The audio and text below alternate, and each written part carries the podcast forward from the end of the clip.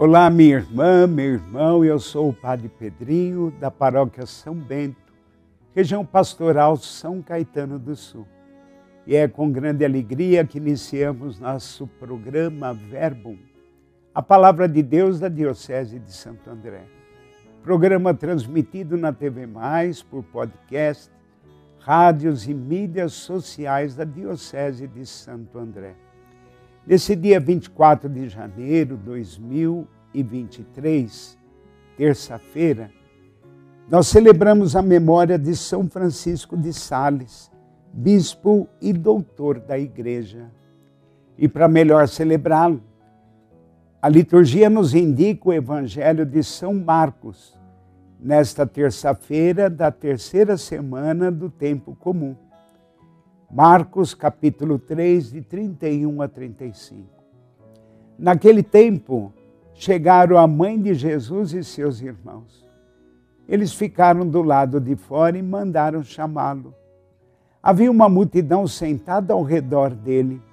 Então lhe disseram: Tua mãe e teus irmãos estão lá fora à tua procura. Ele respondeu: Quem é minha mãe? Quem são meus irmãos? E olhando para os que estavam sentados ao seu redor, disse: Aqui estão minha mãe e meus irmãos. Quem faz a vontade de Deus, esse é meu irmão, minha irmã e minha mãe. Palavra da salvação, glória a vós, Senhor. Minha irmã e meu irmão, o batismo nos torna todos uma grande família, a família cristã. Agora, corremos o risco de achar que os parentes próximos de Jesus, inclusive sua mãe, mãe da igreja e mãe de Deus, Nossa Senhora, é alguém à parte, aonde esses parentes de Jesus são mais famílias de Jesus do que todos os batizados juntos. E Jesus então amplia essa compreensão aproveita a oportunidade, já que disseram sua mãe e seus irmãos estão aí fora, para dizer: olha, atenção, não basta ter o meu sangue, é preciso que faça a vontade do Pai.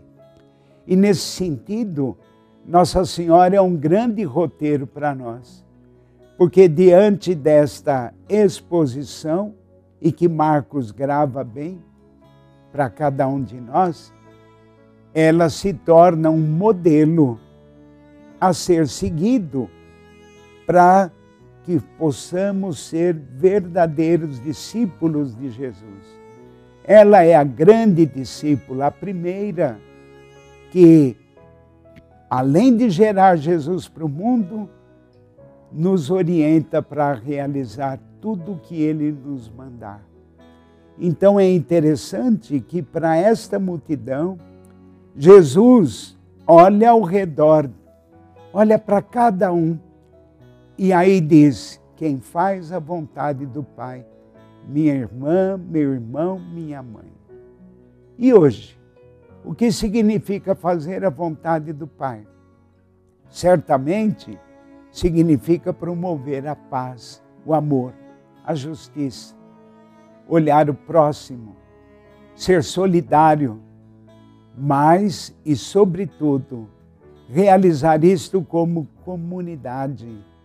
Por isso, o batismo nos insere na comunidade e a orientação do Evangelho nos leva a ser fiel a esse batismo.